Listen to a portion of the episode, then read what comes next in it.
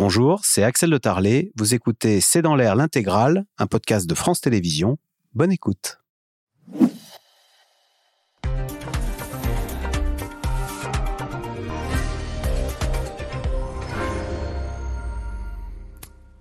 Bonsoir à toutes et à tous. La Chine s'apprêterait à livrer des drones kamikazes à la Russie. Information du journal allemand Der Spiegel. Dimanche dernier déjà, Anthony Blinken, le secrétaire d'État américain, américain s'inquiétait de ce que Pékin envisageait de livrer des armes à Moscou. Sauf que dans le même temps, la Chine présente un plan de paix pour mettre fin à la crise ukrainienne. Pékin qui condamne fermement l'hypothèse d'un recours à l'arme nucléaire et réclame le respect de la souveraineté des pays. Alors à quoi joue la Chine? Il faut dire qu'un an après le déclenchement de la guerre en Ukraine, Vladimir Poutine semble s'être mis, lui et son pays, dans une impasse. Question comment sortir de cette impasse, de cette guerre? Par la négociation, comme veut le croire Emmanuel Macron, ou par une intensification de la guerre avec quel risque d'embrasement C'est le sujet de cette émission de ce C'est dans l'air, intitulée ce soir Ukraine, le plan de paix de Pékin. Pour répondre à vos questions, nous avons le plaisir d'accueillir Pierre Aski. Vous êtes chroniqueur international à France Inter et à l'Obs. Votre édito de ce matin soulignait que les opinions européennes restaient majoritairement en faveur de l'Ukraine. Armel Charrier, vous êtes éditorialiste en politique internationale à France 24. Clémentine Fauconnier, maîtresse de conférences en sciences politiques à l'Université de Haute-Alsace, membre du laboratoire SAGE, spécialiste de la Russie. Et général Dominique Trinquant, vous avez été chef de la mission militaire française auprès de l'ONU et vous êtes directeur des relations extérieures de Marc et Balzan. Merci de participer à cette émission en direct. Euh, Pierre Aski, on commence avec donc ces, euh, je ne sais pas si c'est un scoop, mais en tous les cas cette affirmation du, du euh, journal allemand très sérieux, hein, le Der Spiegel, qui dit que la Chine envisage de démarrer, je cite, hein, une production à grande échelle de drones d'attaque kamikaze pour le compte de l'armée russe en vue d'une possible utilisation en Ukraine. On parle d'ailleurs d'une livraison pour le mois d'avril c'est la question numéro un, je pense, aujourd'hui. Alors, Anthony Blinken, vous l'avez dit la semaine dernière, a, dit que la Chine s'apprêtait à livrer des armes. Euh, là, il y avait des informations qui disaient que les Américains pourraient donner les éléments de renseignement qui leur permettent de lancer cette accusation. Et puis, il y a cette information du Spiegel. Ça serait un tournant dans cette guerre, parce qu'il faut bien le dire, jusqu'à présent, euh, la Russie n'a pas obtenu euh, d'armement chinois. Elle, elle s'était procuré des drones kamikazes en Iran, des munitions en Corée du Nord, etc. Mais la Chine, qui ne veut pas euh, encourir de sanctions qu'on appelle les sanctions secondaires, c'est-à-dire si, si, vous livrez euh, un équipement qui a des composants euh, occidentaux, et, c'est difficile de ne pas en avoir dans le matériel électronique, dans les semi-conducteurs, etc., vous, vous, vous risquez d'être soumis aux sanctions américaines. Or, la Chine a une économie mondialisée. Elle n'est pas comme la Russie qui vend euh, du gaz et du pétrole. La Chine, elle a besoin. Ses trois premiers marchés au monde sont les États-Unis, l'Union européenne et le Japon, c'est-à-dire les pays euh, occidentaux. Euh, et, elle est, on l'a surnommée pendant longtemps l'usine du monde, donc elle est totalement intégrée dans cette mondialisation. Donc est-ce qu'elle prendrait le risque aujourd'hui de, de, franchir ce pas? C'est, je pense, la question clé qui peut déterminer euh, le, la capacité ou pas euh, qu'aura l'Ukraine, euh, la Russie, De, faire face à une Ukraine qui, elle, reçoit un armement de plus en plus sophistiqué. Aujourd'hui, d'ailleurs, a été annoncé l'arrivée du premier tank Léopard. Livré par les Polonais à, l'armée ukrainienne. Donc il y, a ce déséquilibre qui se fait progressivement. La, Russie a l'effet de masse, la profondeur, la population bien supérieure. Euh, L'Ukraine. elle est seule. Et, l'Ukraine a euh, des alliés qui ont un armement euh, beaucoup plus sophistiqué. Général Dominique Trinquant, c'est vrai que nous, nous aidons militairement les Ukrainiens. si les Chinois venaient à aider militairement les Russes. Je cite alors d'abord Joseph Borrell, le chef de la diplomatie européenne, qui dit que ce serait une ligne rouge. Est-ce qu'on passerait dans autre chose euh, si les Chinois venaient non plus à soutenir diplomatiquement, mais à soutenir militairement, avec des drones kamikazes, euh, les Russes?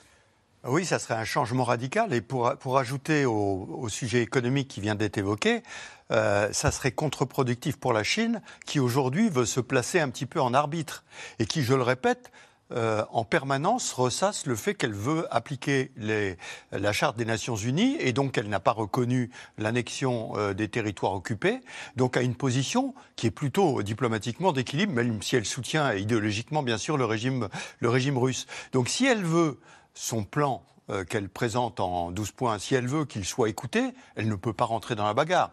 Sinon, euh, elle est, elle, est, elle est discréditée.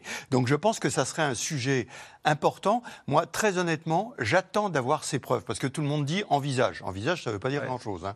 Donc j'attends d'avoir les preuves. comme il y a un an, personne ne croyait les Américains quand ils disaient vous allez voir, les Russes vont attaquer. Là, quand les Américains disent vous allez voir, les Chinois vont aider militairement les Russes on se dit ne recommettons pas euh, euh, le péché de naïveté qu'on avait eu il y a un an, nous, Européens. je suis d'accord, mais moi je suis comme saint Thomas, permettez-moi de vous le dire, tant qu'on ne m'aura pas présenté les preuves, il y a une manœuvre diplomatique aussi américaine, il ne faut pas l'oublier, qui n'a pas intérêt à voir la Chine prendre un poste aussi important. Très intéressant la discussion entre M. Wang Li et le... Le chef de la diplomatie chinoise qui était... Oui, avec le président Poutine. Le président Poutine lui a dit, c'est la fin de, de comment s'appelle, de la bipolarité du monde. Ça veut dire quoi? La bipolarité, c'était à l'époque où il n'y avait pas la Chine. Et donc la Chine ah. maintenant est présente. Et c'est la Russie qui dit ça, la Chine est présente. Les États-Unis n'ont pas intérêt à voir la mm. Chine prendre une importance aussi grande. Donc je ne dis pas que c'est faux, j'attends d'avoir des preuves. Alors, Armel Charrier, c'est vrai que la Chine a présenté un plan de paix. Ça a été un peu une surprise. Euh, le plan de paix qui, comme vous l'avez dit, il y a 12 points, mais il y a certains sont intéressants à décrypter. Euh, le plan de paix prévoit le respect de la souveraineté des pays, on ne sait pas très bien à qui ça s'adresse. Euh, il ne faut pas livrer, des armes, se livrer à des armes nucléaires ou à des attaques contre les centrales nucléaires. Voici les points qui sont dans ce plan de paix. Décryptez-nous ce plan de paix, qu'est-ce qu'il y a dedans et est-ce qu'il a des chances d'être appliqué?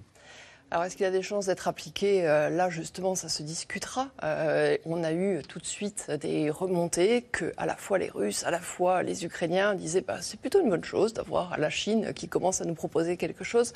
Pourquoi? Parce que vous l'avez souligné, finalement, on a quand même une habileté chinoise à présenter les choses de telle sorte à ce qu'il n'y a quand même pas de parti pris.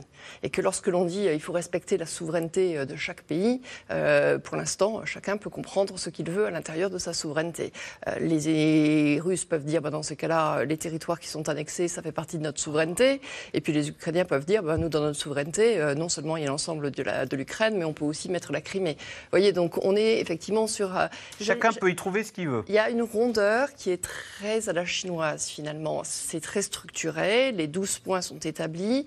Et donc, dans les 12 points, on voit qu'on ne va pas aller à l'affrontement, on se met en négociateur, alors que les Chinois ne sont pas forcément négociateurs, sont plus des commerçants. Mais là, on voit qu'avec cette guerre, en Ukraine, ils ont de plus en plus été sollicités.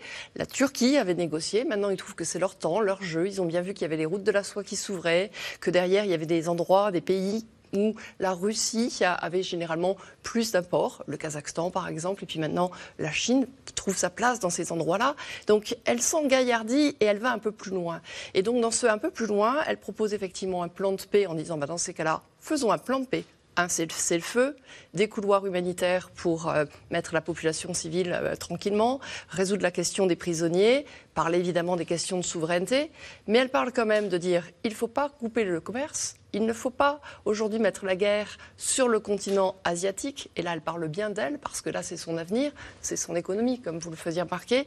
Et donc, on se retrouve dans ce statu quo où finalement, ça va donner une bouffée d'oxygène avant d'aller sur peut-être l'étape d'après, qui serait l'étape est-ce qu'on choisit un camp, est-ce qu'on veut armer? La Chine, elle n'a pas intérêt à choisir un camp pour l'instant. Cette bipolarisation, les États-Unis, la Russie, elle n'a pas intérêt. Elle a intérêt à faire émerger un autre temps. Et cet autre temps, soit elle l'obtient parce qu'elle arrive à mener une négociation, ce qui étonnerait tout le monde, mais pourquoi pas Soit à un moment donné, elle se positionne différemment, mais il faut encore qu'elle garde cette côté, ses côtés franches. Clémentine Fauconnier, comment à Moscou on a accueilli ce plan de paix, donc je souligne quelques points, hein. le respect de la souveraineté des pays, bon, on se dit, il faut respecter l'Ukraine, peut-être non? Euh, et autre chose, l'arme nucléaire ne doit pas être utilisée et il ne faut pas se livrer à une guerre nucléaire. Bon, bah, l'Ukraine n'a pas d'arme nucléaire, donc c'est directement euh, adressé à la Chine, ça. À la, Russie. À la Russie, oui, oui, mais c'est ça qui est très intéressant et je suis tout à fait d'accord avec ce qui vient d'être dit, c'est-à-dire qu'il y a un petit peu à boire et à manger, en fait, dans ce plan. Et c'est ce qui explique, et c'est d'ailleurs très intéressant, qu'aussi bien l'Ukraine et la Russie, en tout cas les, euh, leurs, dirigeants, se soient déclarés plutôt satisfaits de ce qui pour l'instant, est proposé par la Chine, sachant qu'il il y a aussi un point qui n'a pas encore été souligné, à un moment quand même dans, dans les 12 points, il y a aussi l'idée que la sécurité d'un pays ou d'un bloc ne doit pas se faire au prix d'une extension d'alliance militaire, ce qui est quand même, il me semble, je, je comprends que Poutine soit content d'avoir d'avoir lu cette... voilà, Donc il ne l'a pas pris quand même comme une gifle, Poutine, un petit peu, cet allié... Non Non, il ne me semble pas. Et puis d'autant plus qu'hier, il y a quand même eu un vote euh, à l'ONU encore où la Chine maintient sa neutralité, mais une abstention, enfin une abstention, mais qui est une abstention qui a une façon prudente quand même de montrer que euh, la Chine fait partie, comme l'Inde, quand même d'une minorité de pays qui décident de ne pas voter des, euh, voilà, de ne pas voter mm. contre l'agression russe en Ukraine. Donc de ce point de vue-là, et de toute manière, je dirais même, quand bien même Poutine serait déçu, il me semble, il a plutôt intérêt à montrer au maximum qu'il a en partie le soutien des Chinois euh, des Indiens, puisque son discours quand même, et ça a été, ça a été redit encore lors de son grand discours euh, mardi devant l'Assemblée russe, euh, c'est de montrer que l'Occident est isolé et qu'il a potentiellement le soutien des pays du Sud et des grandes puissances Mais il pourrait souhaiter une Chine plus... La Chine dit que son amitié est solide comme un roc, qu'il pourrait espérer qu'elle soit un peu plus solide, non? Mais c'est justement tout l'intérêt de cette potentielle rumeur dont on verra bien ah. si elle avérée ou pas, euh, éventuellement d'une livraison de drones, euh, de drones qui, qui, serait un signal très fort, mais qui, en attendant, justement, suscite déjà des discussions et des interrogations. Pierre Aski, votre regard sur ce plan de paix proposé par la Chine? Alors, est-ce que je peux essayer une lecture différente de ce plan de paix? Ah, allez-y. Moi, je pense que la Chine est une puissance égoïste, euh, que ce plan de paix, il concerne la Chine, il ne concerne pas l'Ukraine.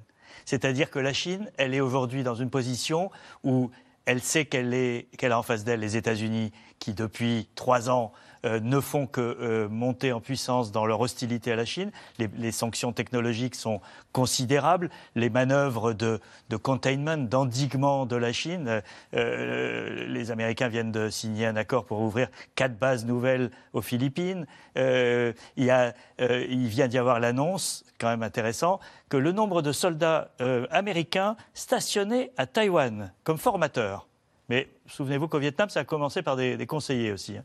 Ils étaient 10. Ils, vont passer à 200. Vous êtes à Pékin et vous voyez ça, vous vous dites quoi? Que ça commence à faire un peu beaucoup. Et je pense que ce plan, il faut le lire à la, lumière de, euh, de, ce, ce contexte-là. Lorsqu'on parle de souveraineté, qu'est-ce que ça veut dire? Ça veut dire effectivement la souveraineté de l'Ukraine, mais ça veut dire aussi ne vous mêlez pas de Taïwan. Taïwan, ça appartient à la Chine, c'est notre souveraineté.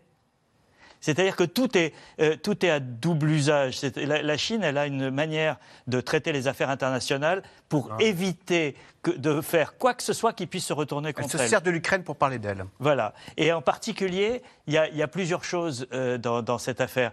Euh, la Chine est en train de faire une opération de séduction de l'Europe. Emmanuel Macron va se rendre euh, en avril pendant quatre jours euh, en Chine. C'est un très long voyage. Euh, il sera accompagné d'Ursula von der Leyen au nom de l'Europe. le chancelier Scholz y était il n'y a pas longtemps. Les Européens espèrent encore, et en tout cas les, Chinois leur font miroiter l'idée d'une troisième voie. Vous n'êtes pas obligé de vous de coller aux Américains dans cette guerre froide qu'on est en train de nous, euh, euh, dans laquelle on est en train de nous entraîner.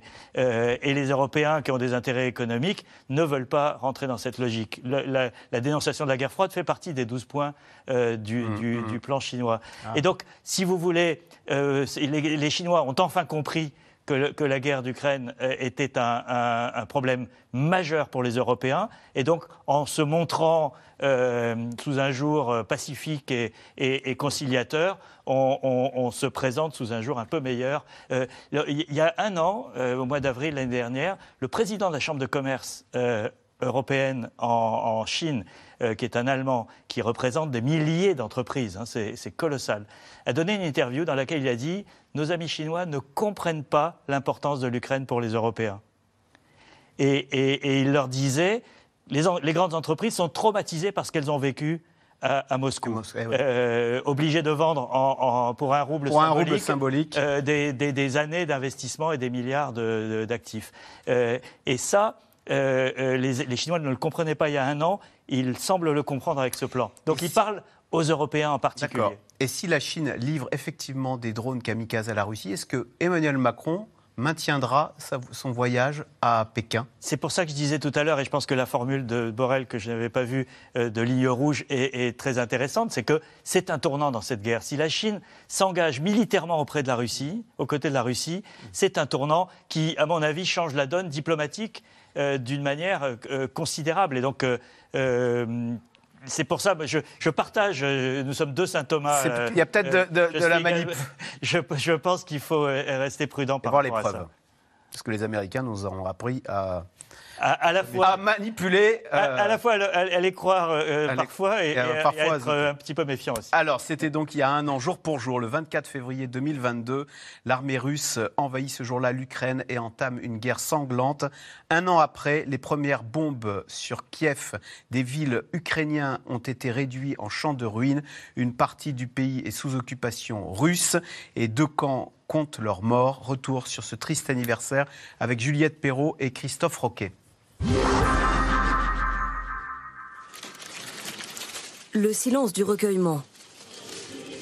Puis les chants, entonnés par les Ukrainiens de Boutcha. Un an après le début de la guerre, les civils de cette ville martyre, théâtre d'un massacre effroyable, pleurent leur mort. L'Ukraine en deuil, après de longs mois de conflit, résumé tôt ce matin par Volodymyr Zelensky. Ce fut une année d'endurance, de compassion, de bravoure, de douleur, d'espoir, de persévérance, d'unité et d'invincibilité. Nous avons enduré et la principale conclusion est que nous avons survécu. Nous n'avons pas été vaincus. Et nous ferons tout pour remporter la victoire cette année. Les mots d'espoir d'un président devenu presque méconnaissable, comme le souligne ce journal ukrainien. Les traits étirés, le visage marqué après un an de combat. Car qui aurait pu vraiment prédire que la Russie allait envahir l'Ukraine cette nuit du 24 février 2022 J'ai pris la décision de lancer une opération militaire spéciale. Kiev, Vive, Odessa. Quelques heures plus tard, les Ukrainiens découvrent, terrorisés, leur ville bombardée sur tout le territoire. Les troupes et les chars russes franchissent les frontières. Les civils fuient vers la Pologne. Volodymyr Zelensky se mue en chef de guerre. Nous sommes tous ici pour défendre notre indépendance, notre pays, et nous resterons. Gloire à ceux qui nous défendent, gloire à celles qui nous défendent, gloire à l'Ukraine. Un slogan de résistance, mais un pays qui plonge rapidement dans l'horreur. Le théâtre de Mariupol, Butcha, des corps dans les rues à même le sol. La guerre, dans ce cas-là de plus sale. Un an et des milliers de morts plus tard, l'armée russe a reculé. Le conflit s'est comme figé dans l'est du pays. Parmi les villes à l'issue encore incertaine, Bakhmut, où Ukrainiens et Russes s'affrontent depuis des mois. Vous voyez, ça c'est un cadeau pour envoyer aux Russes. Aujourd'hui, ça fait un an que l'armée russe nous a agressés. C'est notre cadeau pour eux. Une guerre éclair devenue guerre d'usure. Impossible de connaître les chiffres exacts, mais les pertes humaines, y compris côté russe, sont considérables. Pas de quoi cependant faire flancher Vladimir Poutine. Cette semaine, le chef du Kremlin a organisé à Moscou une grande cérémonie pour rendre hommage à ceux qu'il appelle les défenseurs de la patrie. Quand nous sommes ensemble, personne ne nous égale. Pour l'unité du peuple russe, hurrah mais après un an de conflit, et malgré la propagande omniprésente en Russie, la population pourrait bien être plus nuancée, sans pouvoir bien sûr totalement l'assumer. Est-ce que ça veut dire que vous soutenez l'opération militaire spéciale? Je ne veux pas commenter ça. Pourquoi? Parce que j'ai pas envie. Je soutiens la paix sur toute la planète. Excusez-moi, faut que j'y aille. Une bataille dans laquelle Vladimir Poutine se cherche désespérément des alliés, Parmi les interlocuteurs privilégiés du Kremlin, la Chine, qui va jusqu'à annoncer ce matin une proposition de règlement du conflit en plusieurs points. Il faut soutenir la Russie et l'Ukraine de sorte qu'elles travaillent dans la même direction pour reprendre au plus tôt un dialogue direct.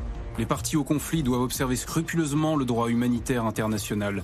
Les armes nucléaires ne doivent pas être utilisées. Mais les Occidentaux restent sceptiques. D'autant plus qu'un hebdomadaire allemand a révélé hier que Pékin envisagerait de démarrer une production de drones kamikazes pour l'armée russe. Un sujet déjà évoqué par le secrétaire d'État des États-Unis il y a quelques jours. Nous avons des inquiétudes quant au fait que la Chine envisage de fournir un soutien létal à la Russie pour appuyer son offensive en Ukraine. La Chine sans surprise dément l'information. Mais donne encore des gages à Moscou hier, en s'abstenant de voter une résolution à l'ONU pour appeler à un retrait immédiat des troupes russes en Ukraine. Pendant ce temps, les Occidentaux, eux, continuent d'envoyer des milliards de dollars d'aide militaire à Kiev. Alors Armel Charrier, question téléspectateur, c'est Régis en Côte d'Or. Pourquoi lors des votes à l'ONU, tant de pays s'abstiennent de condamner la Russie? Puisqu'hier, il y a eu un vote pour euh, euh, une paix globale et juste euh, en Ukraine et demandant le retrait immédiat des troupes russes. Eh bien, par exemple, l'Inde ou l'Afrique du Sud s'est abstenue. Elle ne s'est pas rangée de notre côté. Mm. Alors c'est très intéressant d'étudier la, liste des pays qui s'abstiennent. en fait, ils font trois choses. Soit ils soutiennent la Russie, soit ils s'abstiennent, les plus nombreux s'abstiennent, soit vous avez des pays qui ne viennent pas voter. Et donc dans ces cas-là, ils ne sont pas comptés dans les abstentions, mais voilà. Et hum, derrière, en fait, on, a plusieurs lectures qu'on peut avoir. Il y a toute une lecture qui est qu'il y a un certain nombre de pays qui traditionnellement ont toujours soutenu euh, la Russie, parce qu'avant c'était l'Union soviétique, et que donc dans cette tension qu'ils voient dans le monde, eh bien du coup ils ont plutôt tendance à avoir envie de se ranger vers leur allié qu'ils ont connu du temps où il s'appelait l'URSS, qui euh, soit les a armés, euh, soit les a aidés. Donc ça, vous voyez par exemple des pays comme l'Afrique du Sud, vous avez des pays comme ça qui ont des, des histoires en fait, qui sont l'Éthiopie, etc., qui sont liées à ça. Vous avez une autre fracture qui est aujourd'hui d'avoir des pays qui veulent en fait dire qu'ils ne sont pas dans ce conflit avec les Occidentaux. Et que donc, du coup, il faut qu'ils aient leur lecture propre. Et que donc, il faut qu'ils s'émancipent, en fait, de, cette, de ça. Et que euh, derrière, ça ne les regarde pas, ce qui est en train de se passer. Donc, ils ne veulent pas en faire partie. Et on est à chaque fois en train de regarder quels sont ceux qui bougent, quels sont ceux qui ne bougent pas. Vous avez par exemple le Liban aujourd'hui qui n'a pas voté non plus, par exemple, pour euh, qui s'est abstenu. Et puis, vous avez derrière euh, une série de petits pays qu'on voit arriver, qui sont des pays qui sont courtisés par la Russie aujourd'hui. nous, les Français, on regarde plus précisément, par exemple, vous avez le Sénégal, le Burkina Faso, euh, euh, le Cameroun, qui sont des pays qui sont de la zone généralement francophone et qui ne sont pas allés voter, parce qu'ils n'ont pas voulu ni condamner, ni être pour. Le Mali, par exemple, lui, par contre, a complètement suivi la Russie. Donc, par chaque pays, vous arrivez à décrypter, soit vous avez des tendances qui sont sud-américaines, africaines, qui peuvent être soit de l'Empire soviétique, soit qui sont effectivement dans cette modernité de se dire quand même on suit la Russie. Et puis, vous avez tout un courant de ces pays qui veulent dire on veut une nouvelle économie, on veut des nouvelles idées émergentes. Et dernier point, pour l'instant, on est sur ces votes-là, ce jour-là, mais on est souvent dans des pays qui connaissent aussi beaucoup d'inflation, parce qu'avec euh, cette guerre en Ukraine, les prix, les denrées ont complètement euh, flambé. On a effectivement des pays qui sont dans des difficultés. Et cela, ben, on verra au fur et à mesure comment ils ajustent leur vote. Général Dominique Trinquant, est-ce qu'il y a de l'anti-occidentalisme dans, ce, dans une partie des votes? Quand on voit que le Mali, pour lesquels tant de soldats français sont morts, a voté euh, du côté, a soutenu les Russes, hein, a voté pour la, enfin, contre la résolution. Euh, oui, il fait ça étonne. Hein. Non, ça étonne pas parce qu'il fait partie des sept pays qui ont voté pour la Russie. Il est payé par la Russie, donc il vote pour la Russie. Je, vais être franc. Il est payé par la Russie. Et si ça peut faire une, une claque aux Français, tant mieux.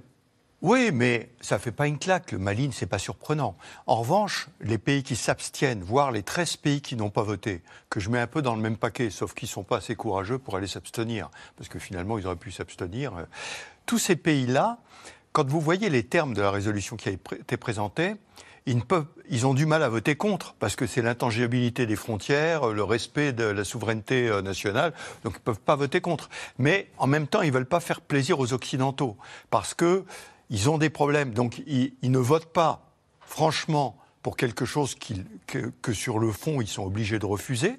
Mais ils veulent montrer que euh, le, comment s'appelle, la suprématie occidentale, c'est fini. Et qu'il a il y a d'autres sujets et que ceci ne les concerne pas vraiment et qu'il y a d'autres sujets qu'on va s'en occuper. Et d'ailleurs, il est, il est marquant, Armel parlait très justement de tous les pays africains. Nous, évidemment, Français, on fait tout le calcul des pays africains. Intéressant de voir que la République centrafricaine, qui pourrait être payée par la Russie aussi, s'est abstenue. Donc ça, c'est un, un, point intéressant. Mais ce que je veux dire, c'est que on commence à se préoccuper sérieusement. Il y a eu une tournée américaine en Afrique. Le président Macron repart en Afrique. Il faut absolument essayer de changer le langage avec ces pays-là, de façon à leur faire comprendre, reprendre un peu les termes que le président Macron avait pris au mois de septembre lors du discours à l'Assemblée générale, dans lequel il avait dit Vous ne pouvez quand même pas admettre cette situation colonialiste parce qu'en fait, c'est une réaction colonialiste que la Russie a vis-à-vis de l'Ukraine. Mais tout ceci a du mal parce que à l'inverse, il y a une position qui consiste à dire écoutez, les Occidentaux, vous êtes assez donneurs de leçons, euh, hmm. maintenant, euh, laissez-nous réfléchir par nous-mêmes. Enfin, il n'empêche, un Piraski, euh, la résolution a été adoptée largement. Oui, très largement. 42 voix. c'est quand même ce qu'il faut retenir c'est que la, Russie ne s'est pas fait des copains et des copines dans le monde. Elle est largement isolée au terme d'un an de guerre. Oui, mais je pense que ce qu'on décrit là depuis tout à l'heure, et, je partage tout ce qui a été dit, est, est plus plus complexe. C'est-à-dire que, euh, certes, la Russie ne se fait pas d'amis et elle est passée de 4 à 7 euh, pays qui la soutiennent, c'est pas grand-chose et ça ne, ne pèse, pas, ça ne pèse pas lourd. Oui, mais qui sont. Corée du Nord, Nicaragua, Syrie, Érythrée, et Bélarus. Voilà. Et, et, Mali. Et Mali, donc. Euh, mais ce que ça révèle, c'est le nouvel état du monde et, le nouvel état d'esprit du monde. Et vous avez cette émancipation, moi j'aime bien le mot d'émancipation qu'a utilisé Armel, mais c'est parce que c'est ça qui se passe. Prenez un pays comme l'Inde pays le plus peuplé du monde aujourd'hui, puisqu'il vient de dépasser euh, la Chine, qui est euh, considéré par les Américains comme euh, l'antithèse de la Chine, le pays sur lequel on s'appuie. Apple est en train de, déplacer ses chaînes de montage de Chine vers, l'Inde. La Chine, l'Inde est avec les Américains contre les Chinois, avec les Russes dans le cas de l'Ukraine. Elle achète à tour de bras du gaz et du pétrole aux, Russes. Et, là, on a le on pourrait dire le cynisme, mais on a le, réalisme, on va être ah plus prudent, euh, de, ce nouveau monde. Prenez l'Arabie saoudite. Ça ne se, passe, ça, se passe pas à l'ONU, mais l'Arabie saoudite a été pendant 70 ans le client des États-Unis. Le, pacte de, le pacte de Quincy, euh, c'était des troupes américaines pour défendre l'Arabie saoudite et Aramco, euh, les Américains exploitent le pétrole. ça a duré pendant plusieurs décennies. Aujourd'hui, Biden va à Riyad pour demander aux, Saoudiens euh, d'augmenter la production de pétrole pour faire baisser les prix. Et, on leur répond, désolé, on a un accord avec les Russes, on le respecte. Et 15 jours après, vous avez le tapis rouge euh, pour Xi Jinping. C'est-à-dire qu'une puissance comme l'Arabie saoudite, puissance régionale, euh, immensément riche, avec, en plus avec la manne qui lui est tombée dessus l'année dernière avec l'augmentation des prix, se permet aujourd'hui de dire oui, non, là où on s'attendrait à ce qu'elle dise oui. Donc ce que ça montre, c'est que cette guerre en Ukraine montre que l'Occident n'est plus le maître du monde et ce que veut l'Occident, c'est pas forcément. Exactement, et, et ça, c'est une leçon dont il faudra tirer les conséquences après la guerre. Parce que le monde d'après la guerre, il ne sera pas le même que celui d'avant. Clémentine Fauconnier, si la Russie, comment dire, suscite aussi peu de votes positifs Est-ce que c'est parce qu'elle est dans une situation qui ne fait pas envie? Au fond, on est, personne n'est épaté par le talent euh, militaire et les conquêtes de. Euh, c'est Ursula von der Leyen qui dit euh, Vladimir Poutine n'a pas rempli un seul de ses objectifs en Ukraine. Alors, il y a un petit peu de ça, c'est-à-dire que c'est quand même une suite de paris perdus d'une certaine façon, où la Russie quand même montre sa capacité de nuisance. Ça, c'est sûr qu'elle a au moins les moyens d'avoir ça, mais pas réellement d'offrir, comment dire, une victoire flamboyante, c'est le moins qu'on puisse dire. En revanche, je pense que plus généralement, c'est très, comment dire, le vote dont on est en, train de parler, qui a eu lieu hier à l'ONU, est très caractéristique de ce qu'est le poutinisme. Le poutinisme ne suscite pas une adhésion très forte, y compris en politique intérieure. Alors il y a des chiffres, on dit 75% des Russes soutiennent Poutine. Alors évidemment, c'est des chiffres qu'il faut complètement euh, déconstruire, mais bien souvent, ce qu'on voit dans les enquêtes qualitatives qui ont été faites dès le début des années 2000, à un moment où le PIB russe augmentait, où on pensait qu'il y avait un large soutien électoral par contraste avec Eltsine, etc. Ce qu'on voyait déjà quand on, quand on approfondissait un petit peu, c'était que bien souvent, c'était adossé à la perception qu'il n'était pas plus mauvais qu'un autre, mais c'était finalement un soutien qui était un soutien bien souvent souvent par défaut. Et là, il me semble qu'on voit un espèce de calque entre la situation du poutinisme en intérieur et des bases de sa légitimité, entre guillemets, qui est une adhésion finalement assez molle.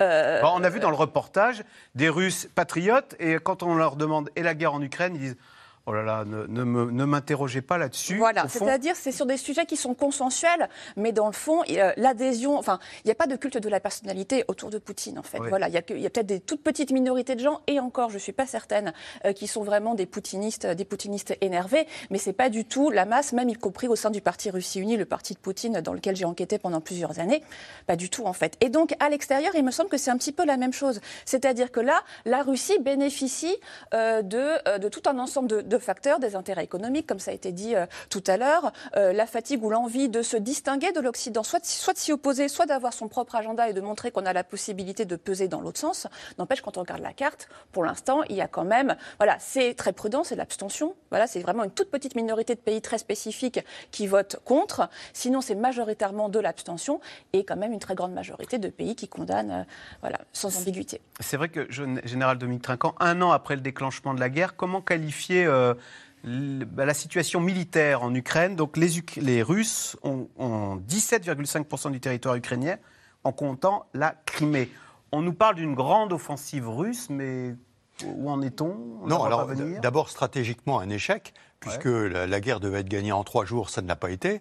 Donc euh, échec du FSB, échec même de l'opération aéroportée euh, près, de, Kiev, qui devait faire tomber Kiev. Donc échec stratégique. Échec sur le plan tactique. On le voit aujourd'hui, euh, si vous voulez, Bakhmut, ça fait six mois que les Russes attaquent. Ils gagnent 100 mètres, 150 mètres, une ville à droite, une ville à gauche, mais ils ne progressent pas. Et pourtant, on parle beaucoup de l'offensive, elle a commencé. Il y a trois divisions russes. L'offensive russe a commencé. Mais oui, la mobilisation a produit trois divisions qui ont été entraînées en Biélorussie, qui ont été ramenées sur le front, qui sont quasiment complètement engagées. Il y a une brigade qui a été décimée la semaine dernière. Une brigade, hein, donc euh, je ne sais plus combien, 86 véhicules blindés qui ont été euh, mis au tas. Donc ils n'arrivent pas sur le plan tactique à progresser. Et ceci s'explique assez facilement aujourd'hui. D'abord, la chaîne de commandement Shoigu, Gerasimov, ce sont ceux qui sont responsables de la montée de l'armée depuis 15 ans. Donc on ne peut pas dire que ça a été très brillant le, point d'arrivée aujourd'hui.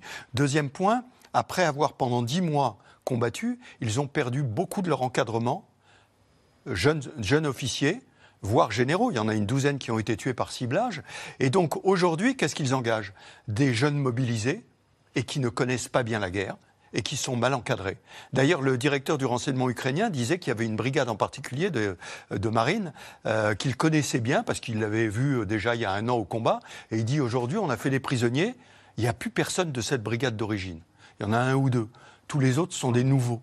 Et ces nouveaux ne connaissent pas bien la guerre. À l'inverse, les Ukrainiens qui ont eu beaucoup de pertes aussi, il ne faut pas se leurrer, mm, mm. beaucoup de pertes, mais ils, ont, ils font la guerre depuis 2014 et ils ont fait beaucoup tourner les unités depuis 2014. Donc vous avez des gens extrêmement expérimentés et ils ont complètement changé l'armée depuis 2014, alors que la Russie est restée totalement soviétique.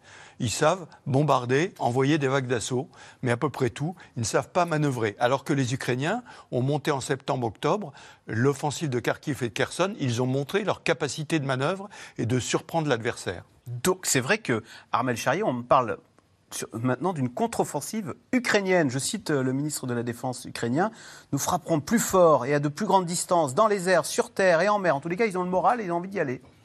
Oui, parce que sont en pleine guerre, donc euh, la possibilité de revenir en arrière, elle n'existe pas pour l'instant. L'Ukraine, elle est dans sa, sa un an de guerre. On ne sait pas s'il si, euh, y aura d'autres années, parce qu'on a toujours l'espoir que ça va se terminer en quelques mois, mais euh, on peut aller sur d'autres années. Donc ils sont en plus dans une position où en ce moment, ils ont quand même demandé de l'armement, on leur en a fourni, même s'il n'y en a pas suffisamment, ou en plus il y a quand même eu à un moment donné des formations qui ont été faites. Euh, donc ils ont eu des percées à un moment donné qui étaient quand même très marquantes, avec des réussites. Derrière, ils se sont un peu repliés. On voit qu'ils ont eu beaucoup de morts, ils ont eu beaucoup de blessés puisque le Pentagone annonçait le chiffre de 100 000 personnes qui n'étaient plus aptes à revenir au combat, c'est comme ça qu'on appelle, soit des morts, soit des prisonniers, soit des blessés assez graves au point qu'ils ne peuvent pas recommencer à combattre. Donc pour l'Ukraine, ça portera sa marque quand même, parce que ce sera effectivement des combats qui vont être lourds. Et c'est des combats qui vont être emblématiques. À un moment donné, quand on aura les, les chiffres, ça, il faut quand même s'en prémunir, parce qu'on sait qu'il y aura des villages, qu'il y aura des familles qui seront totalement meurtries. Donc, ils n'ont pas la possibilité aujourd'hui de se laisser abattre. S'ils se laissent abattre, il y a quand même une réalité qui est une réalité dramatique. Donc, il faut qu'ils continuent à avancer dans cette guerre. La, la question qu'on se pose sur l'offensive annoncée ukrainienne, c'est simplement quand et comment. Elle est annoncée depuis longtemps. Quand est-ce que les Ukrainiens peuvent monter une offensive avec les moyens dont ils disposent aujourd'hui? Ou doivent-ils attendre les moyens dont nous parlerons peut-être qui vont leur être envoyés en renfort et qui seront probablement une offensive à l'été, pas avant? Alors que peut-être veulent-ils en faire une avant la fin de l'hiver. Donc c'est quand et comment eh bien, ça, c'est le grand secret, bien sûr. On ne connaissait pas Kharkiv. Kherson, ça avait été un peu annoncé pour attirer les forces ailleurs. Mais quelles manœuvres vont-ils monter? Mais le chef d'état-major de l'armée ukrainienne a annoncé il y a déjà deux mois qu'il savait où il allait monter son opération. Ah, il y a déjà un plan. Aujourd'hui, si vous voulez, les forces ukrainiennes, on leur demande de tenir pour user l'armée russe et choisir l'endroit où l'offensive aura lieu. Donc quand ou comment, c'est la seule question, mais elle aura lieu. Alors, retour en Russie maintenant. Il a fui euh, Moscou il y a 10 ans et il est devenu le numéro 2 de l'école Sciences Po à Paris. Il s'agit de Sergei Gouriev, qui est aussi un proche de l'actuel premier opposant de Poutine, Alexei Navalny. Laura Rado et Ariane Morisson ont rencontré cet économiste russe de renommée mondiale qui connaît parfaitement les arcanes du pouvoir à Moscou. On regarde.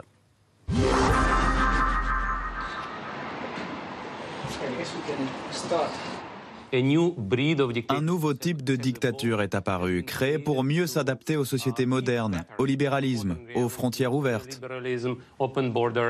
C'est ce que Sergei Gouriev appelle la dictature de manipulation. Le nouveau directeur de la recherche de Sciences Po connaît bien son sujet. Lui, l'économiste russe de renommée mondiale, qui a vu son pays se durcir année après année. La Russie de 2022 est devenue un régime beaucoup plus fermé, beaucoup plus violent et qui utilise ouvertement des méthodes de répression massive. On me demande pourquoi j'ai choisi la France, pourquoi j'ai demandé la naturalisation dans un pays démocratique. Eh bien parce que cela a beaucoup d'importance pour moi d'avoir l'opportunité de voter, de participer à des élections libres, ce que je n'ai jamais pu faire jusqu'à présent. C'est en 2013 qu'il a dû fuir la Russie. À l'époque, Sergei Gouriev est proche des cercles du pouvoir, mais critique de plus en plus le régime. Il finit même par soutenir l'ennemi juré de Vladimir Poutine, Alexei Navalny, devenu l'un de ses proches. L'opposant russe est détenu depuis deux ans, dans des conditions drastiques. Vous avez encore des contacts réguliers avec lui? Vous arrivez à lui parler? Euh, Mais c'est pas parler, c'est passer les messages euh, via les avocats et donc c'est toujours censuré. Mais, comment, il va aujourd'hui? Physiquement, très, très bien, euh, pas très bien, mais euh, moralement, il est toujours fort. En Russie, avant de conseiller l'opposition, Sergei Gouriev conseillait le pouvoir. Pendant la parenthèse Medvedev notamment. L'image moderne et libérale du président d'alors suscite beaucoup d'espoir. Mais de retour en 2012, Poutine renforce son pouvoir autoritaire. Il est très isolé, particulièrement depuis deux ans.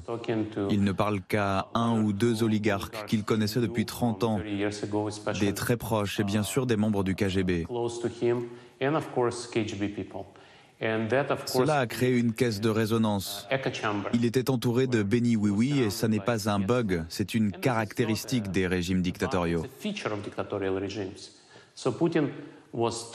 Donc on a dit à Poutine que l'Ukraine l'aimait, que le gouvernement ukrainien et l'armée ukrainienne étaient faibles et que l'armée russe était très puissante et l'Ouest divisé.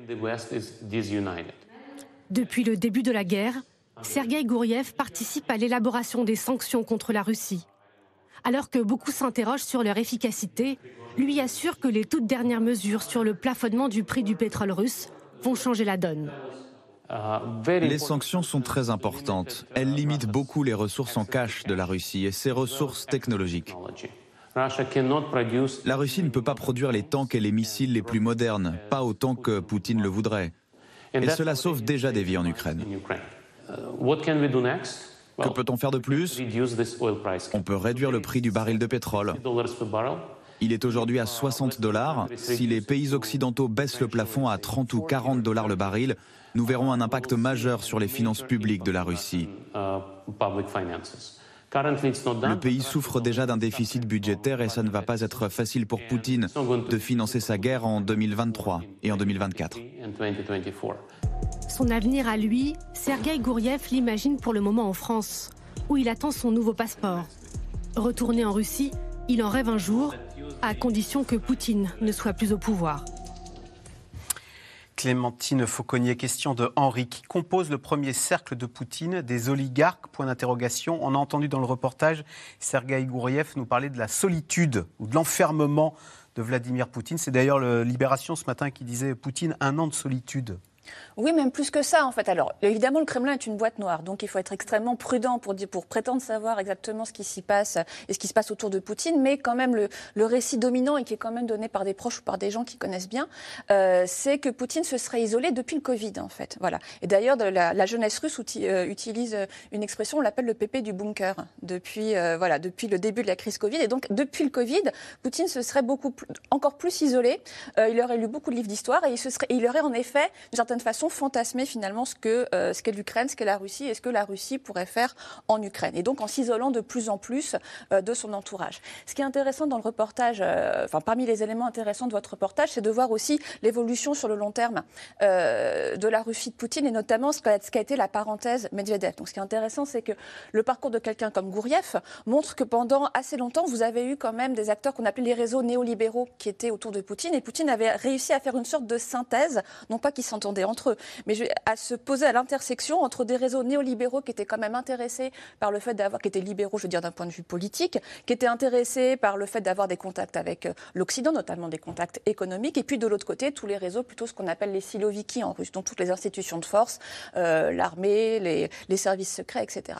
À partir de 2012-2013, et c'est pas pour rien que Sergei Gouriev, justement, euh, a quitté la Russie à ce moment-là, après justement la présidence de Medvedev, on a un durcissement très important, qu'on appelle souvent le tournant conservateur, c'est là où on voit apparaître des éléments rhétoriques qui étaient complètement absents pendant dix ans, à savoir euh, l'Europe décadente qui a perdu ses valeurs, l'accent très fort que met Poutine maintenant sur la famille, euh, les, les, propos homophobes, etc. Ça apparaissait pas du tout ça dans les années 2000. Et à partir de ce moment-là, on a vu en fait un espèce de décalage, euh, beaucoup plus donc sur des valeurs conservatrices, le renforcement de tous les réseaux, donc les siloviki, donc des, des, institutions de force, au détriment justement de tous ces néolibéraux mmh. qui se sont affaiblis politiquement et qui pour beaucoup sont et qui sont critiques. Maintenant, pour, euh, pour nuancer ce que je dis, ce qu'il faut quand même pas oublier, c'est que alors, Medvedev, le Medvedev président n'est pas le Medvedev de 2022, qui a aujourd'hui des discours, aujourd'hui euh, voilà, hein. aujourd'hui des discours extrêmement va en guerre. Maintenant, il ne faut pas non plus idéaliser la période Medvedev, c'est aussi le période quand même euh, la période de la guerre en Géorgie, et donc cette période qu'on appelait la temps démocratie reste extrêmement mystérieuse, c'est-à-dire que aussi je pense qu'il y avait, du point de vue des gens, peut-être comme Gouriev et comme tous ceux qu'il représente, l'idée que quand même le très grand durcissement qui a eu lieu depuis l'arrivée de Poutine au pouvoir pouvait être transitoire. Voilà, il y avait cette idée, d'abord euh, on centralise et puis ensuite on va libéraliser. Voilà, et donc peut-être que c'était soit du cynisme, soit des illusions perdues, mais donc il ne faut pas non plus surréaliser la, période de Medvedev ou le rôle de certains acteurs euh, néolibéraux euh, à cette époque-là. La Russie a été euh, un régime très dur dès l'arrivée de Poutine mais en 2000. Pierre Aski, pourquoi la Russie avec laquelle quand même on a une proximité culturelle, intellectuelle, pourquoi est-ce qu'elle et, on a cru qu'elle allait basculer vers la démocratie? Pourquoi est-ce que euh, bah voilà, ce, pays, il est, son ADN, on a l'impression que ce sont des, des chefs d'État autoritaires. Alors, il faut quand même revoir les, traumatismes qu'a traversé ce pays, parce que euh, après euh, l'effondrement de, de l'Union soviétique, l'implosion de l'Union soviétique en 1991, il y a eu la décennie euh, de la descente aux enfers euh, sous Yeltsin, c'est-à-dire un appauvrissement, euh, un, abaissement de l'espérance de vie, qui été quand même, qui est quand même quelque chose de, très dur pour une société, d'avoir ce président aussi qui était considéré comme un bouffon. Et en fait, l'arrivée de, Poutine n'a pas été comprise euh, euh, en Occident comme une tentative de sauver euh, ce pays, parce qu'on a vu en lui ce qu'il est au fond, c'est-à-dire l'ex-agent du, KGB en, RDA, obnubilé par les questions sécuritaires. Mais il y a quelques jours, j'étais à la conférence de Munich sur la sécurité, en regardant un peu les archives, je suis retombé sur le discours qu'a prononcé Poutine en 2007 à la conférence de Munich, et qui, qui aujourd'hui, si vous refaites un peu l'histoire, c'est un peu le tournant, c'est-à-dire le moment où Poutine arrive à Munich et il dit ces quatre vérités aux Occidentaux, en disant euh, vous nous considérez comme des moins que rien, vous pensez qu'on est euh, euh, un genou à terre et vous nous humiliez, vous allez voir ce que vous allez voir, en gros. Et à l'époque, personne ne le prend au sérieux. Parce que la Russie, c'est pas grand-chose. Euh, c'est un pays euh, dont le, PIB, on, le répète euh, sans arrêt, mais est hein. inférieur à celui de l'Espagne, etc. Et, et, donc, on ne le prend pas au sérieux. sauf que la suite de l'histoire a montré que Poutine s'est donné les moyens à la fois intellectuel avec ses références historiques euh, entre Pierre le Grand et, Staline, euh, de, se refaire une, une grandeur euh, de, l'histoire de la Russie. Et il s'est donné les moyens militaires, un, trésor de guerre accumulé avec les, mm, mm. bénéfices de, des hydrocarbures. quand même, moi je, me souviens de ce chiffre à, la veille de, la guerre, il y avait plus de 250 milliards, je crois, de dollars dans un, un fonds euh, qui était destiné à des, à des, jours difficiles. Donc, euh, on ne peut pas dire que tout ça soit spontané et qu'il s'est réveillé un, matin en disant je vais faire la guerre. Armel Charrier, on a bien vu que le peuple ne se soulevait pas parce qu'il avait peur. Est-ce que dans l'entourage de Poutine, il y en a certains qui se disent, ou dans les élites, euh, il nous mène à la catastrophe, il va falloir, il va falloir faire quelque chose, ne serait-ce que pour, par patriotisme, pour sauver l'avenir de la Russie? En, toute humilité, je peux vous dire que je, n'en sais rien parce que les choses sont assez discrètes. Si jamais euh, il se passe des choses au niveau du Kremlin, euh, on observe effectivement un peu quels sont les rapports de force parce que euh, on voit s'il y a des plus durs, s'il y a des plus méchants que lui qui veulent prendre le pouvoir. Parce que à partir du moment donné où vous avez quelqu'un comme ça qui est très exposé, euh, il y a forcément à un moment donné des appétits qui s'éveillent. Et donc c'est ça que l'on regarde. c'est le patron de Wagner qui monte en puissance, qui dit, ben, écoutez, euh, je quitte mes milices qui étaient en Afrique et je les envoie euh, en Ukraine, je les affiche sur le sol ukrainien et je montre les victoires que je suis capable de montrer. Guerre ouverte contre l'état-major militaire russe, oui. d'ailleurs. Oui, oui, donc du coup, là, on, peut, on, peut voir qu'il y a certainement, effectivement, des, à un moment donné, des querelles de personnes, etc., qui se mettent en place, des appétits qui s'ouvre. Après, savoir qui euh, peut remplacer, comment, c'est assez compliqué. Les gens disaient dans le temps qu'il y avait chez Poutine une capacité encore à négocier avec des un peu plus ouverts et que le jour où on ferait tomber ça, il y aurait des personnes qui seraient encore plus conservatrices qui viendraient en place. Et c'est vrai que Emmanuel Macron. Et c'est vrai qu'on voit ça quelque chose qui a de plus conservateur qui s'est mis en place chez Vladimir Poutine, y compris dans son discours. Et moi, je trouve que c'est vrai qu'aujourd'hui, après un an, quand on le regarde parler, là, la dernière fois qu'il s'est exprimé, il a maintenant un grand discours traditionnaliste, par exemple, qui est un discours de valeur, qui est un discours euh, sur la religion, qui a un discours euh, juste la famille, sur euh, contre les homosexuels et tout ce qui est le discours LGBT, etc., qui évidemment nous choque nous occidentaux, mais qui est un discours qui est un discours très conservateur à la fois pour les Russes de politique intérieure, mais qui est un discours qui peut rassurer des pays étrangers. Quand on pense par exemple à tout ce qui est les pays africains, les pays arabes, etc. Oui, on se retrouve, on parlait tout à l'heure justement de, de l'Arabie saoudite ou d'autres choses comme ça. Ce sont des discours qui peuvent à un moment donné être entendu. Donc on voit qu'on est quand même sur des, territoires qui sont très complexe et que comme on est avec à la fois ces explosions de pays qui sont en train de regarder cette guerre qui commence presque à devenir mondiale en se disant est-ce qu'elle va devenir mondiale ou pas? Mhm. Comment est-ce que nous on joue notre jeu? Alors est-ce que du coup on suit un homme qui dit qu'il est contre le camp occidental avec des valeurs dans lesquelles on se retrouve un peu? Ou alors non on n'est que économique on joue qu'une partition économique? Vous voyez on, est en permanence en train de jouer là-dessus. Général Dominique Trinquant comment interpréter euh, donc le chef de Wagner euh, euh, Prigogine qui euh, accuse de trahison le chef d'état-major russe euh, Gerasimov. ça veut dire quoi? Ça, c'est pas neutre? Tout ça parce qu'il ne, lui, ne le livre pas assez de munitions. Oui, mais depuis 24 heures, il a changé de registre. On est arrivé au bout d'une lutte interne dans laquelle Prigogine, qui était appuyé par Surovikin, qui commandait en Ukraine, a été, avait grimpé et à mon avis, au bout d'un moment, on a pu compris euh, qu'il était en train de dépasser les limites. Et le président, euh, le président Poutine a remis la hiérarchie dans le bon ordre, c'est-à-dire Shoigu, Gerasimov, et Surovikin a été rétrogradé. Hein. et, euh, Prigogine, qui est monté complètement dans les tours, comme, euh, comme on dit, de. Eh ben, depuis 24 heures, est revenu. Parce que je voudrais rappeler quand même que le régime de Poutine, Poutine a bien dit lundi que les traîtres paieront. C'est un régime extrêmement. peur criminel. Et donc, euh, bah, les oligarques, il y en a beaucoup qui ont été tués. Et Prigogine s'est peut-être dit, si je veux vivre un peu longtemps, il faut que je fasse attention.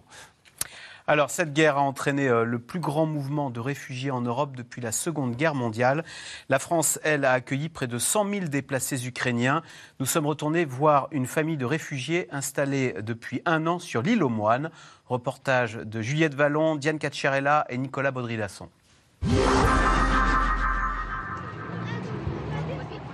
À des milliers de kilomètres de l'Ukraine et des bombardements, c'est une nouvelle vie qui s'écrit sur la côte bretonne une nouvelle vie et une nouvelle famille depuis que Ola a rencontré Valentin cet été. Avec lui à mes côtés, je me sens protégée. Je me sens beaucoup moins seule dans ce grand pays. On s'est rencontrés au, restaurant. Elle m'a demandé de la ramener chez elle après le restaurant parce qu'elle avait froid. Et ça a été la première rencontre avant qu'on continue à discuter, à se revoir et ensuite à, à entamer une relation. Bonjour. Un ticket pour garçon Oui. 2,50 euros, s'il vous plaît. Un an après leur départ précipité d'Ukraine, un peu d'insouciance retrouvée pour son fils Daniel, 10 ans, toujours très marqué par le conflit. Je suis heureuse qu'il profite de la vie sans la guerre. C'est très important pour moi. C'est pour ça qu'on a quitté l'Ukraine. Pour qu'il ne sache pas ce qu'est une bombe. Il le sait un peu, bien sûr, mais il commence à oublier, car il a une vie normale en France.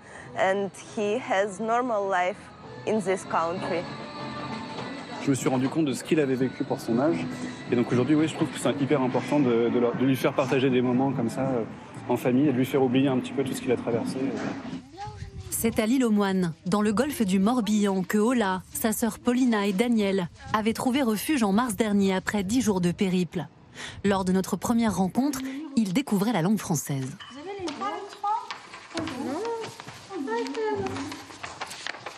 Bonjour monsieur, bonjour madame, bonjour Paul.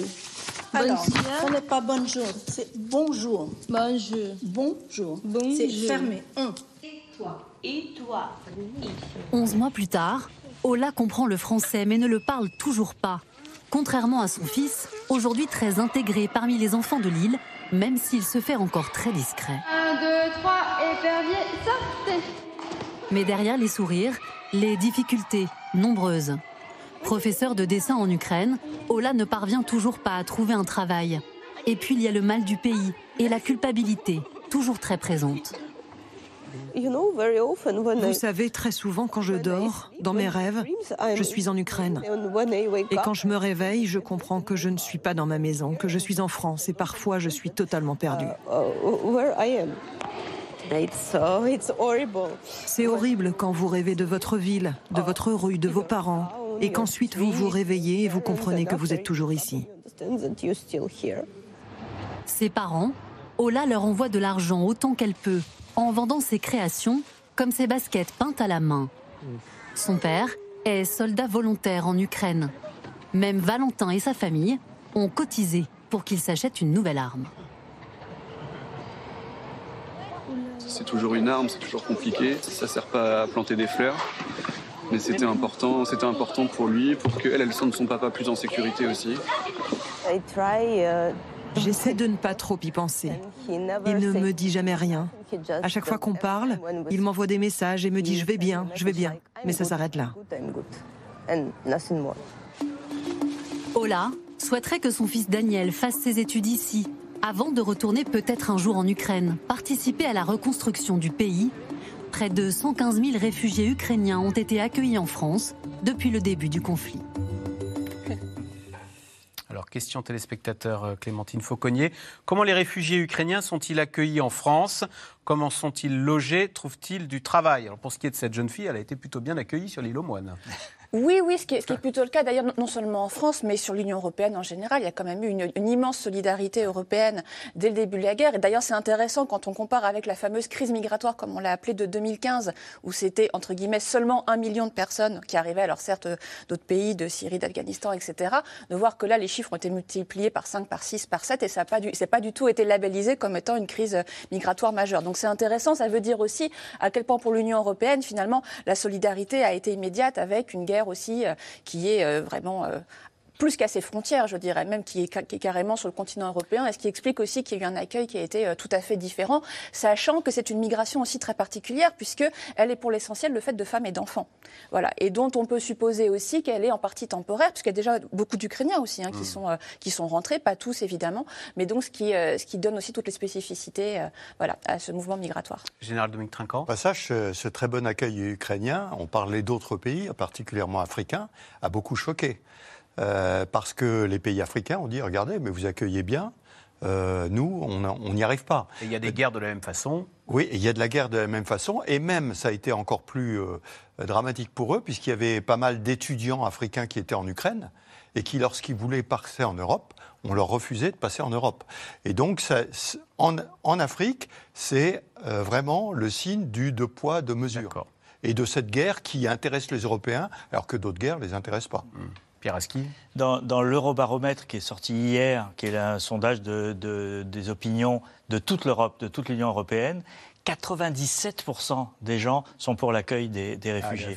C'est une unanimité incroyable, 97%. Euh, je ne sais pas s'il y a d'autres sujets sur lesquels on peut trouver euh, un, score aussi élevé, mais qui fait et, en, creux ressortir tout ce dont on parle, c'est-à-dire le contraste avec l'accueil d'autres euh, pays. et, dans les mêmes pays, on peut avoir le rejet des migrants euh, subsahariens ou, du Moyen-Orient ou d'Afghanistan et l'accueil, euh, les bras ouverts des, réfugiés ukrainiens. Ça pose de, nombreuses questions.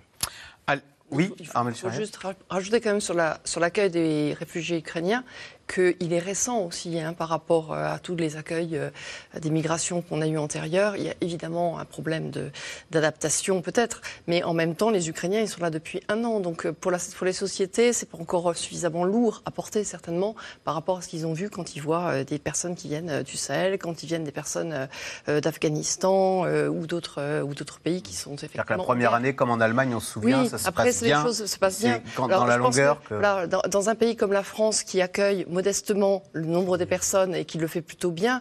Après, les questions, elles vont davantage se poser quand on va parler de la Pologne, par exemple, qui est un pays limitrophe, qui euh, du coup accueille de façon très large, avec davantage de camps, avec davantage d'aide à apporter et donc du coup davantage de partage. Et à la pour l'instant, voilà, pour l'instant, on est dans la, on est dans le début de la guerre, donc forcément l'aide, elle est là. Et tout de suite, on revient à vos questions. Alors, Général Dominique Trinquant, quand les tanks européens arriveront-ils sur le front et est-ce qu'ils vont changer la donne? Alors, les chars européens, euh, pour prendre un terme français, pardonnez-moi, euh, le premier est arrivé aujourd'hui. Hein. la Pologne a dit qu'elle allait livrer son premier char. Euh, ce sont essentiellement les chars Léopard, hein, les, chars Léopard 2 ou 1, puisque les Allemands sont en train de sortir de stock des chars Léopard 1. Le problème, c'est pas d'en livrer un, c'est d'en livrer une masse suffisante pour arriver à permettre l'offensive, d'avoir les pièces détachées, d'avoir les munitions, d'avoir formé les gens sur ces nouveaux matériels, etc. Donc moi, je ne vois pas euh, des choses avant deux ou trois mois. Je ne parle pas des chars américains qui arriveront éventuellement à la fin de l'année, voire l'année suivante, puisqu'il faut les construire, alors que les autres, ce sont des chars qui sont existants. Mais le club Léopard s'est beaucoup mobilisé et donc je pense que d'ici deux, trois mois, il pourra y avoir l'ensemble des chars disponibles pour une opération blindée. Armel Charrier, c'est Frédéric dans le Maine et Loire. Quelle est la position actuelle du Brésil avec Lula à sa tête à propos de cette guerre? Il les avait renvoyés dos à dos, hein, euh, mmh. ukrainiens et enfin ou américains et russes en l'occurrence. Je ne sais pas s'il faut dire ukrainiens ou américains euh, et les Russes. Oui, mais c'est vrai que la position du Brésil pour l'instant elle ne varie pas énormément parce que la volonté du président Lula, c'est de ne pas justement prendre une position claire et nette, même s'il euh, il a eu des appels du pied, effectivement, parce que dans le temps, quand il y avait les BRICS, euh, la Russie avait été proche à un moment donné. Et donc, du coup, il y a tout ce travail un peu habile qu'ils sont en train d'essayer de faire, euh, là encore, pour se préserver un avenir en indépendant, en tant que pays, en tant que souverain. Hum. Puis évidemment, on peut avoir des évolutions qui peuvent être très, rapides par rapport à la circonstance géopolitique qui vont se mettre en place. Il y a peut-être aussi un peu d'anti-américanisme euh, d'Amérique du Sud qui s'exprime à cette occasion, non? Il y, a, un très grand américanisme qui s'exprime à, cette occasion. Quoi. Euh, la vision du monde vue d'Amérique latine, c'est d'abord l'Amérique du Nord, les États-Unis, donc il n'y a pas de doute là-dessus. mais ce qui est intéressant, c'est que le Brésil a voté la résolution euh, aux Nations Unies. Ah euh, donc il ne s'est pas abstenu. Il a, il a euh, voté la condamnation et donc le, la demande de retrait immédiat des, des troupes russes. Et, et, et, autre fait intéressant, lorsque Lula est allé faire sa première visite officielle aux États-Unis il, il, y a quelques jours à peine, il y a eu une négociation, ça a été raconté par la presse américaine, une négociation très dure sur la déclaration finale. Et, et les, les, Américains ont tiré le Brésil vers un, un engagement euh, verbal euh, un peu plus fort que ce que voulaient initialement euh, les Brésiliens. Donc on voit bien que, que Lula, il est un peu dans le positionnement de l'Inde en disant moi je, je, ne suis pas une partie prenante à ce conflit et, et, et je défends d'abord mes intérêts hum. de, de pays. Quelle est la légitimité chinoise pour proposer un plan de paix? Oui. Euh, tout à l'heure, nous le disions, la légitimité chinoise, pour l'instant, c'est une puissance qui ne fait pas partie euh, au conflit. Euh, les Russes, les Américains, les Européens en font partie, les Chinois n'en font pas partie. Alors, on parlait de la Turquie à un moment. Euh, malheureusement, on connaît le, drame que vit la Turquie aujourd'hui, et puis surtout l'élection du président Erdogan qui est prévue pour le mois de mai. Donc, il est un peu ah, hors circuit pour l'instant. En revanche, et c'est pour ça que c'est important pour la Chine de continuer à afficher une neutralité, alors pas sur le plan idéologique, mais sur d'autres plans, de façon à pouvoir jouer ce rôle. Euh, Clémentine Fauconnier, quelles sont les prochaines échéances électorales pour Vladimir Poutine? 2024. Voilà.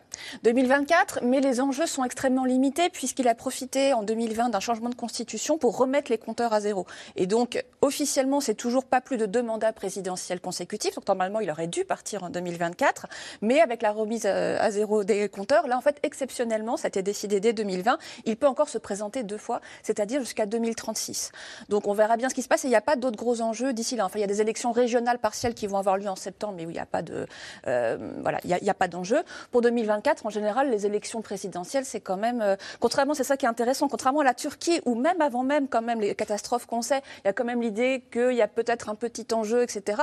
Pour la Russie, ça fait très très longtemps que c'est complètement plié, et donc euh, c'est un enjeu électoral quand même, me semble-t-il, euh, très limité. Pierre Aski, vous étiez dans l'avion du retour, on peut le dire, hein, vous étiez l'un des trois mm. journalistes avec Emmanuel Macron dans l'avion du retour après la conférence de Munich. on a tous été surpris d'entendre un Emmanuel Macron euh, dire qu'au fond, il valait peut-être mieux garder Poutine parce qu'un, je trahis pas, hein, mmh. parce qu'un autre pourrait être pire. Euh, et il a, il a dit à cette occasion, cette fameuse phrase qui a été reprise partout, il ne faut pas écraser la Russie. Euh... ça n'est pas la position de la France et ça ne, ça ne le sera jamais. C'est-à-dire qu'on ne se mêle pas de l'avenir de Poutine, on, a, on, ne veut pas faire chuter Poutine, et s'il continue après 2024, ça nous va. Qui visait-il et pourquoi disait-il ça? Il y a une double logique dans, ce, dans cette déclaration. Euh, la première, c'est euh, euh, qu'effectivement, il pense que Poutine est plus capable, on l'a dit tout à l'heure, de vendre un, un compromis même qui lui est négatif comme une victoire à la population russe, qu'il a l'autorité euh, suffisante dans le pays pour vendre n'importe quoi, en gros, euh, aux Russes, y compris un recul euh, qu'il serait peut-être obligé de faire si le rapport de force était inversé et qu'il se retrouvait à la table de négociation en devant abandonner le, Donbass, par exemple. Et, la deuxième logique d'Emmanuel Macron, c'est il, dit, en gros, nous sommes tous d'accord en Europe sur le fait de défendre l'Ukraine et de défendre le retour à la souveraineté ukrainienne mais il ajoute cette nuance euh, qui euh, euh, explique cette phrase. Il, pense qu'un certain nombre de pays ex-communistes ont un autre agenda qui est de prendre une revanche sur la Russie. Et, c'est là qu'il diverge en disant l'Europe s'est construite dans la négation des empires. et non pas dans la revanche sur les empires.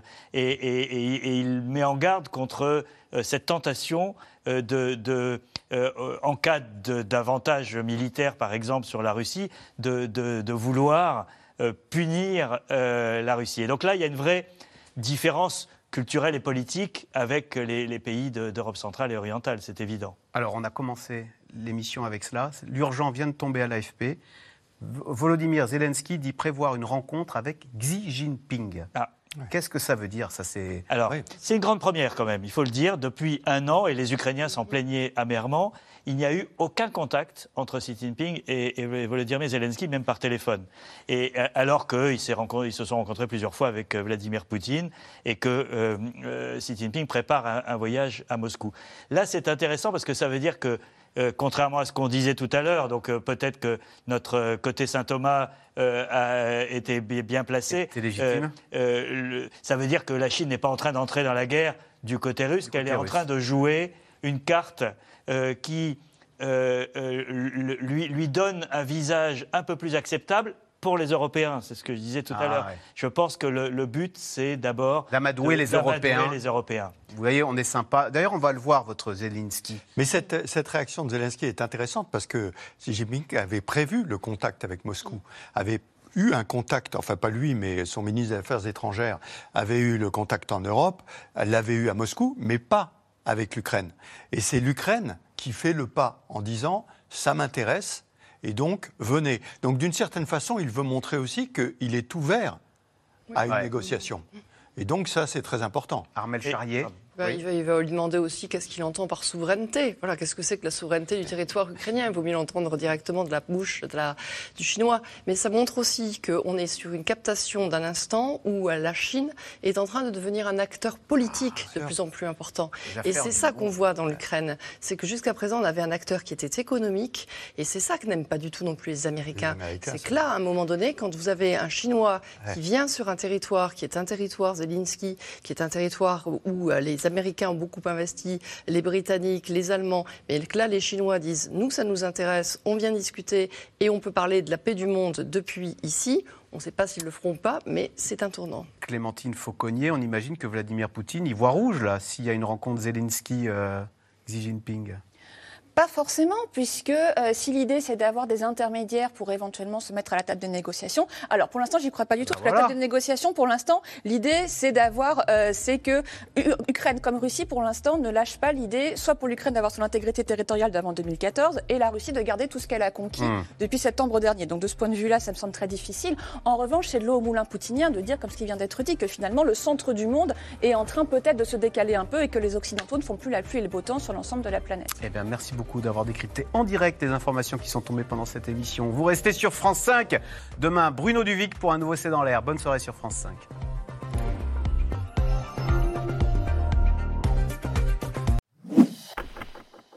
Merci d'avoir écouté C'est dans l'air. Comme vous le savez, vous pouvez désormais écouter l'intégrale, mais aussi l'invité ou vos questions à nos experts. Tous ces podcasts sont disponibles gratuitement sur toutes les plateformes de streaming audio. Et pour le replay vidéo, c'est sur France.tv, bien évidemment. À bientôt.